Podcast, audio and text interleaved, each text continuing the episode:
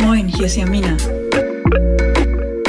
Was wir wollen und was wir tatsächlich brauchen, sind oft nicht dasselbe. So verhält sich zum Beispiel mit Motivation.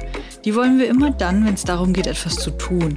Sowas wie regelmäßig Sport zu machen, gesund essen, nebenbei ein Business aufbauen oder schreiben. Wenn es was gibt, was du tun möchtest, aber bisher einfach nicht die Motivation dafür aufbringen konntest, es regelmäßig zu tun, dann habe ich jetzt eine gute Nachricht für dich. Du brauchst gar keine. Das hörst du jetzt vielleicht nicht zum ersten Mal. Ich habe zum Beispiel schon tausendmal gehört, Motivation wäre flüchtig, quasi Glückssache. Man bräuchte stattdessen Disziplin. Aber ganz ehrlich, die hat auch nicht jeder. Und immer schon gleich gar nicht.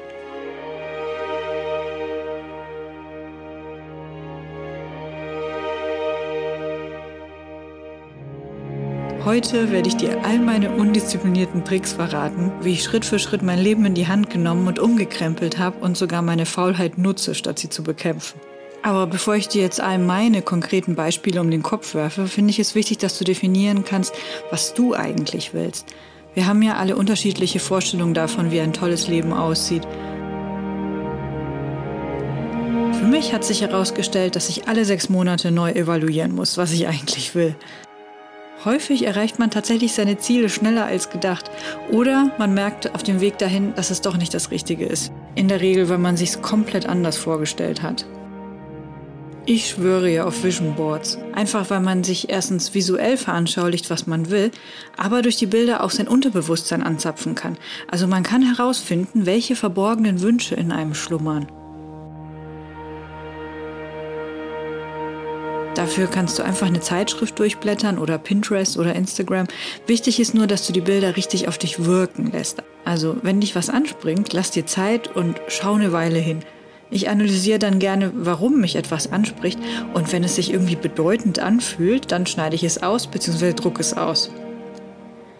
Danach kategorisiere ich, also ich mache Stapel. Zum Beispiel ein Stapel, wie ich wohnen will, einer, wohin ich reisen will, was ich Gutes tun will, wie mein Social Life aussehen soll und so weiter. Und dann schaue ich die Stapel nochmal durch, lasse wieder alle Bilder auf mich wirken und die, die am bedeutendsten wirken, klebe ich dann in mein Notizbuch.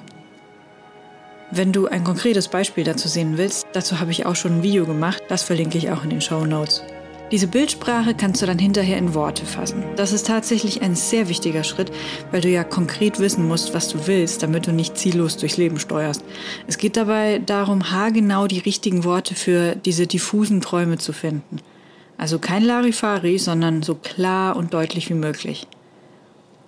Du kannst erstmal einen handschriftlichen Entwurf machen und danach einen ordentlichen Text am Laptop draus machen. Also so, als wäre es eine Arbeit, die du einreichen und benoten lassen müsstest. Je nachdem, was du für ein Persönlichkeitstyp bist, hört sich das jetzt entweder nach einer coolen Aufgabe oder total lästig an. Wenn du zu letzteren gehörst, dann brauchst du das tatsächlich umso dringender. Dieser kleine Aufsatz ist nämlich die Basis, worauf deine To-Do-Listen aufbauen, falls du welche schreibst. Es soll ja nicht darum gehen, einfach nur beschäftigt zu sein, sondern das zu tun, was dich tatsächlich dahin führt, wo du auch wirklich sein willst.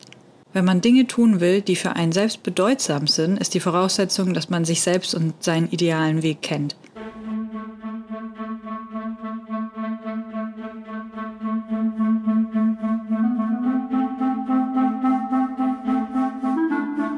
Aber wir fangen jetzt gar nicht damit an, was du tun solltest, sondern was du bleiben lassen kannst. Und das ist der Punkt, an dem Faulheit ein Vorteil ist. Faulheit kann man nämlich ganz leicht in Effizienz umwandeln. Zum Beispiel gibt es eine Sache, auf die ich nie Bock hatte, aber die total wichtig für mein Wohlbefinden ist. Und das ist Ordnung und Sauberkeit in Sachen Haushalt, Putzen und Aufräumen war und bin ich immer noch so schlecht, das heißt langsam und gleichzeitig schludrig, dass das Chaos mich einfach in all meinen Versuchen, ein erfülltes, produktives Leben zu führen, ausgebremst hatte. Es war wie eine Art von Selbstsabotage. Sogar wenn ich mich mal aufrappeln und aufräumen konnte, hielt die mehr oder weniger Ordnung sowieso nicht lange an.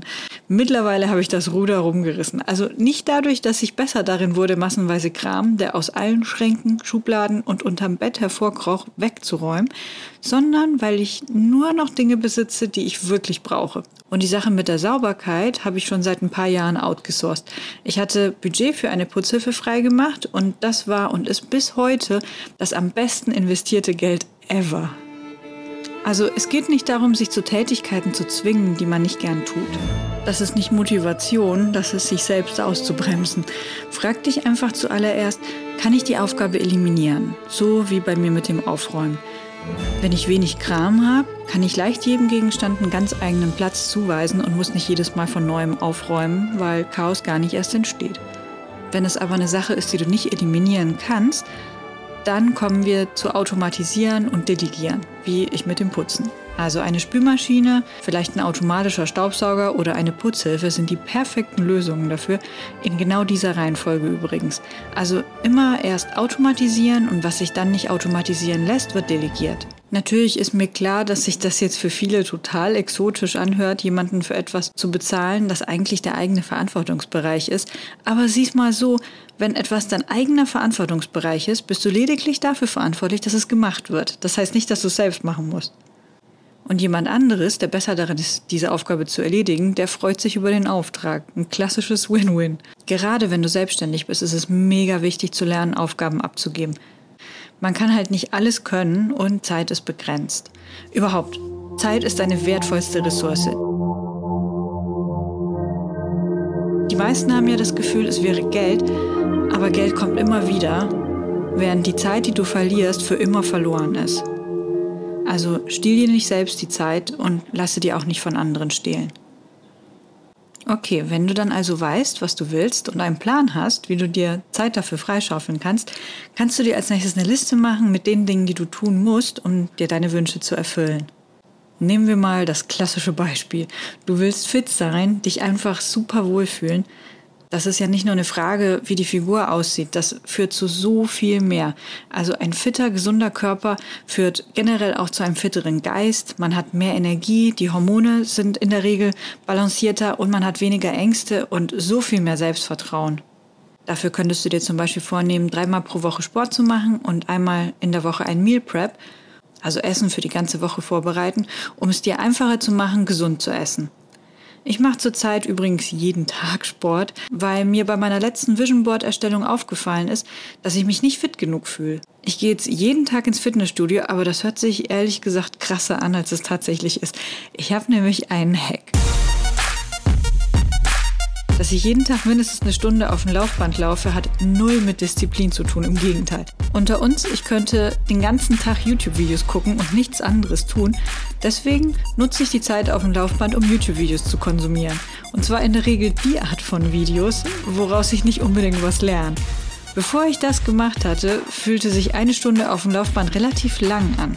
Aber auf diese Art würde ich immer am liebsten zwei draus machen, wenn ich genug Zeit dafür hätte. Übrigens, ich renne nicht auf dem Laufband, sondern ich gehe, also relativ zügig und mit Bergauf-Einstellung, weil ich so mehr Muskeltraining für Po und Beine krieg. Und außerdem hat zügiges Gehen mehr Benefits als Laufen im Sinne von Joggen oder Rennen.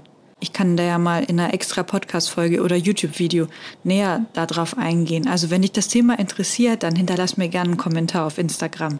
Und nach dem Laufband mache ich dann noch meine Koordinationsübungen für meine Haltung und noch ein bisschen Muskeltraining für Po oder Bauch oder Brust oder Schultern. Also immer so, wie ich gerade Lust habe.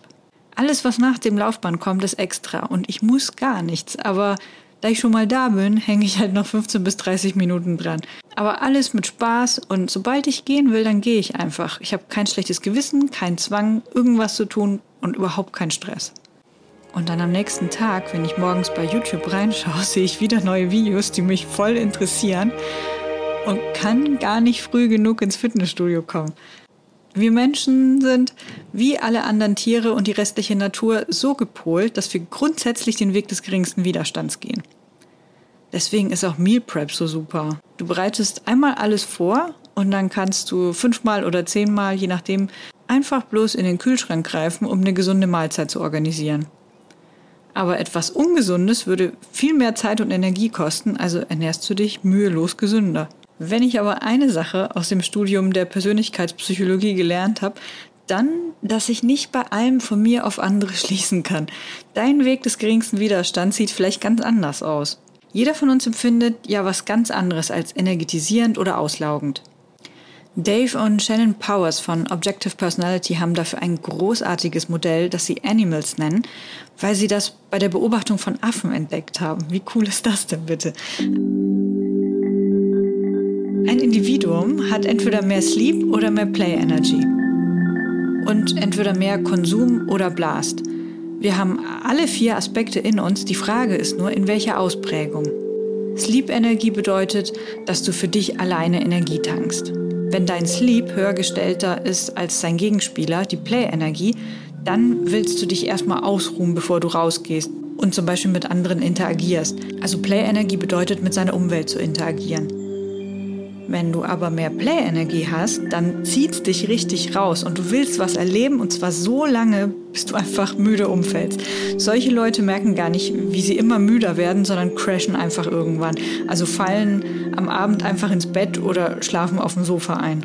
Die anderen beiden Faktoren sind Konsum und Blast. Das sind auch zwei Gegenspieler. Also eins ist immer stärker ausgeprägt als das andere. Konsum bedeutet einfach, dass du Informationen konsumierst. Ob das jetzt Bücher, Podcasts oder Videos sind, ist egal. Auf der anderen Seite der Medaille ist Blast, das heißt Leute aufklären oder unterrichten oder einfach Informationen weitergeben.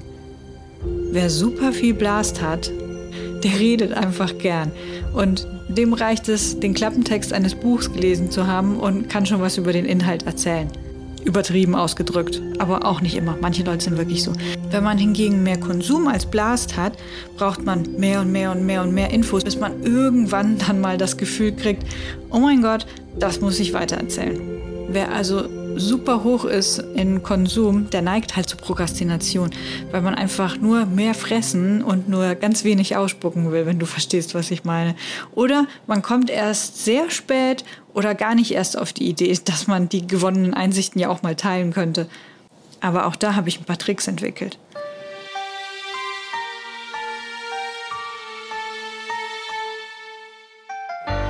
Wenn ich interessante Infos konsumiere, ob das jetzt Podcasts oder Videos oder Bücher sind, dann konsumiere ich nicht einfach nur für mich, sondern schreibe immer mit. Früher habe ich mich schon super produktiv gefühlt, wenn ich einfach nur auf meinem Kindle äh, Sachen markiert habe. Aber ganz ehrlich, das ist dann einfach verloren, weil ich es mir sowieso nicht mehr anschaue. Aber wenn ich mir Notizen mache, dann bleibt das erstens besser in meinem Kopf hängen, weil ich die Informationen ja neu strukturiere oder formuliere. Und außerdem habe ich hinterher schnellen Zugriff darauf, wenn ich die Infos wieder brauche, um zum Beispiel einen Podcast darüber zu machen. Vielleicht kennst du das ja auch, dass man während dem Lesen das Gefühl hat, man hätte ein Thema verstanden, aber wenn man versucht, es weiterzugeben, merkt man, dass man das doch nicht drauf hat. Also wenn man was nicht weitergeben kann, dann hat man es halt nicht zu 100% verstanden, so sehe ich das. Und Notizen bringen einen definitiv weit nach vorne, was das angeht. Und wenn ich dann Informationen teilen will, dann ist die Hürde schon nicht mehr so groß. Also ich muss nicht alles komplett aus meinem Hirn rauskramen, was ich in den letzten Wochen oder Monaten oder Jahren alles gelernt habe, sondern kann in meinem Notizbuch blättern und erkennen dann die Zusammenhänge auch viel schneller und kann sowas wie einen Podcast hier draus machen. Wenn du jetzt aber mehr Blast als Konsum hast, dann sieht das ein bisschen anders aus. In dem Fall täte es dir gut, mehr zu lesen oder zu hören, bevor du voreilig rausbläst. Aber die Lösung ist trotzdem dieselbe. Also es hilft halt, Notizen zu den Dingen zu machen, die du neu dazu lernst. Denn egal ob Blast oder Konsum höher steht, neue Information ist nie originell, sondern immer ein Remix aus allem, was auf uns eingeprasselt ist. Und je diverser und breit gefächerter die war, desto bessere Rückschlüsse können wir ziehen. Wichtig ist halt bloß, dass wir nicht nur konsumieren, ansonsten ist unsere Existenz quasi die einer Kartoffel und das ganze Konsumieren nutzt niemanden, am allerwenigsten den Konsumenten. Sleep- und Play-Energie war für mich etwas schwerer zu knacken, bis ich darauf gestoßen bin, dass es tageszeitabhängig ist. Also wer mehr Sleep hat, ist nämlich nicht den ganzen Tag verpennt, sondern dreht abends dann nochmal auf. Für mich sieht es so aus, dass ich abends, wenn ich eigentlich nach einem trägen Tag den Feierabend eingeläutet hatte, erst richtig heiß drauf war, was zu machen oder zu unternehmen oder zu erleben. Das Problem war nur, dass ich die Dinge, die ich gern gemacht hätte, nicht auf die Reihe gekriegt habe weil das Arbeitssachen waren und ich tagsüber einfach zu lahm bin. Der folgende Tipp ist zwar nicht für alle so einfach anwendbar, aber vielleicht hilft es ja den selbstständigen Sleep-Leuten da draußen weiter. Das hat mir geholfen. Sei tagsüber tranig, aber nutz abends die Energie, wenn du sie hast. Aber eine Nachteule bin ich nicht. Also ehrlich gesagt glaube ich gar nicht dran, dass wir Menschen überhaupt Nachteulen sein könnten, da wir ja keine nachtaktiven Tiere sind. Es sind halt die Bildschirme oder überhaupt künstliches Licht, was uns unnatürlich lange wach hält. Deswegen nutze ich mein kleines Zeitfenster, in dem ich aufdrehe, aber ich stoppe mich dann auch ein oder zwei Stunden vor dem Schlafengehen. Ansonsten würde ich die ganze Zeit nur an Monitoren hängen. Auf jeden Fall läuft alles wieder darauf hinaus, den Weg des geringsten Widerstands zu gehen, wie auch immer der für dich aussieht. Aber, ja, es gibt ein Aber, das geht nicht immer, denn manchmal muss man auch über seinen Schatten springen, wenn man was erreichen will. Also, was ist mit den Dingen, auf die man partout keinen Bock hat, die man aber weder verschieben, eliminieren, automatisieren oder delegieren kann? Tatsächlich kann man üben, Dinge zu tun, die einem keinen Spaß machen.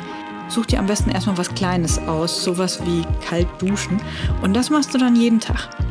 Irgendwann hast du dich dran gewöhnt und es ist nicht mehr so schlimm, dann kannst du dir was Neues suchen. Es geht einfach darum, etwas zu üben, was keinen Spaß macht und danach zu wissen und rauszufinden, wie man sich hinterher wieder schnell aufmuntern kann. Natürlich nicht fünf Minuten kalt duschen und danach eine Stunde lang YouTube-Videos gucken müssen.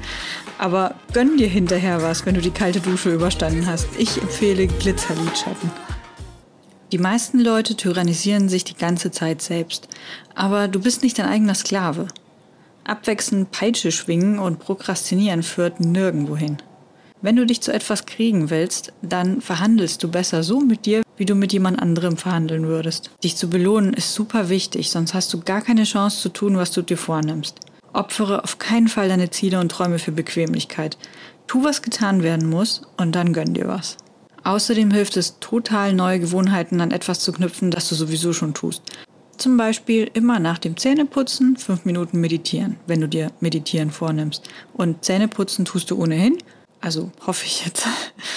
Wenn du das ein paar Wochen lang gemacht hast, denkst du nicht mehr drüber nach und du musst auch gar nicht mehr mit dir selbst verhandeln zu meditieren. Du setzt dich einfach hin und tust es, weil es halt das ist, was du jeden Tag nach dem Zähneputzen tust. Und je häufiger du eine Sache tust, desto selbstverständlicher wird sie werden. Irgendwann dreht sich das dann um und es fühlt sich dann merkwürdig und ungewohnt an, es nicht zu tun. Übrigens, je wildere Dinge du tun willst, desto ordentlicher und sortierter muss dein Alltag werden. Glaub mir, ich spreche da aus Erfahrung. Eine der wertvollsten Lektionen, die ich in meinem Leben gelernt habe, ist, wenn ich nicht von außen kontrolliert werden will, dann muss ich mich selbst kontrollieren. Ganz ohne Kontrolle geht's nämlich nicht. Die Frage ist nur, ob du der Spielball deiner Umstände oder anderen Leuten bist oder dein eigener Herr. Und ich meine jetzt nicht berufliche Selbstständigkeit oder Angestelltenverhältnis. Du kannst nämlich als Angestellter sehr gut die Zügel in der Hand haben, wenn du dich unentbehrlich gemacht hast. Und wenn du dann auch noch immer einen aktuell gehaltenen Lebenslauf bereit hast und gute Kontakte hast, dann kontrolliert dich niemand. Wenn aber dein Job gefühlt deine einzige Option ist, dann wirst du kontrolliert.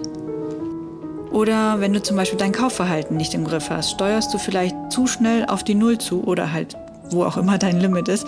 Und dann bist du in einer Situation, die dich und dein Kaufverhalten insofern kontrolliert, dass du vor Monatsende kein Geld mehr auf dem Konto hast und gar keine andere Wahl hast, als dich stark einzuschränken. Mit Budgets zu arbeiten wäre da zum Beispiel eine gute Lösung. Budgets, die du selbst festgelegt hast und kontrollierst. Und dich dann halt auch selbst dran hältst. Aber wie gesagt, hier geht es nicht darum, dass du dich zu etwas zwingst. Im Gegenteil, es geht darum, dass du weißt, dass du die Macht hast und alles deine eigene Entscheidung ist. Naja, nicht ganz alles. Generell gibt es nur zwei Situationen im Leben. Welche, die du beeinflussen kannst und andere, auf die du keinen Einfluss hast.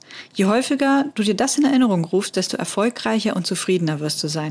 Das hab nicht ich erfunden, das ist stoische Philosophie. Das wäre auch eine eigene Podcast-Folge wert. Nehmen wir dafür nochmal das Jobbeispiel her. Die meisten Leute sagen Sachen wie, ich muss morgen in die Arbeit. Aber das ist faktisch nicht korrekt. Sklaverei ist ja verboten. Das kann also gar nicht sein. Niemand muss zur Arbeit. Du gehst freiwillig hin, weil du dafür bezahlt wirst. Es ist halt ein Deal. Du tauscht einen Teil deiner Lebenszeit und Bemühungen gegen einen ausgemachten Betrag ein. Natürlich wirst du nicht einfach wegbleiben. Schließlich hast du dich ja mit Kündigungsfristen gebunden. Aber das hast du freiwillig getan. Es ist einfach so wichtig, sich da nicht selbst in diese Opferrolle zu stecken. Du willst ja in einer guten Verhandlungsposition sein und deine Arbeitskraft gut verkaufen. Aber es gibt auch Dinge an deinem Job, auf die du keinen Einfluss hast. Aber zu erkennen, worauf man keinen Einfluss hat, gibt einem auch Stärke. Statt sich ständig zu ärgern, kann man das dann einfach akzeptieren. Eine Möglichkeit ist, Dingen eine neue Bedeutung zu geben. Nehmen wir an, es ist was schiefgelaufen. Du hast einen Kunden vergrault zum Beispiel. Du hast darüber nachgedacht, ob es eine Möglichkeit gibt, das Ruder rumzureißen, aber der Auftrag ist ganz klar verloren. Du könntest dich jetzt damit abstrafen, dich über dich selbst zu ärgern, aber das hilft dir kein bisschen weiter. Das Einzige, was du machen kannst, ist die neue Realität anzunehmen und dann das Negative positiv zu sehen. Du hast etwas gelernt. Ganz sicher hast du was gelernt. Was wirst du also nächstes Mal besser machen? Du bist schlauer als vorher. Das muss gefeiert werden. Gönn dir was.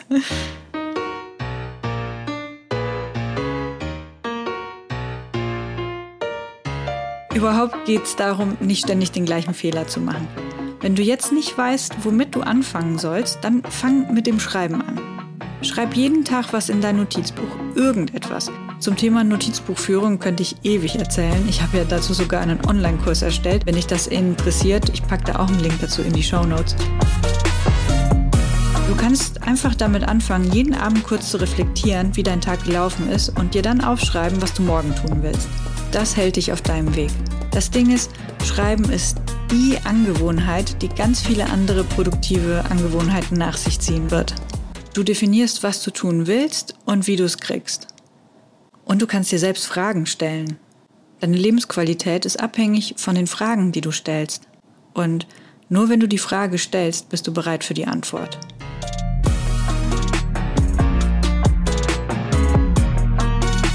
Wenn du jetzt jemanden kennst, dem der Podcast hier auch gefallen oder weiterhelfen könnte, dann teil das gern und über eine Bewertung freue ich mich natürlich auch.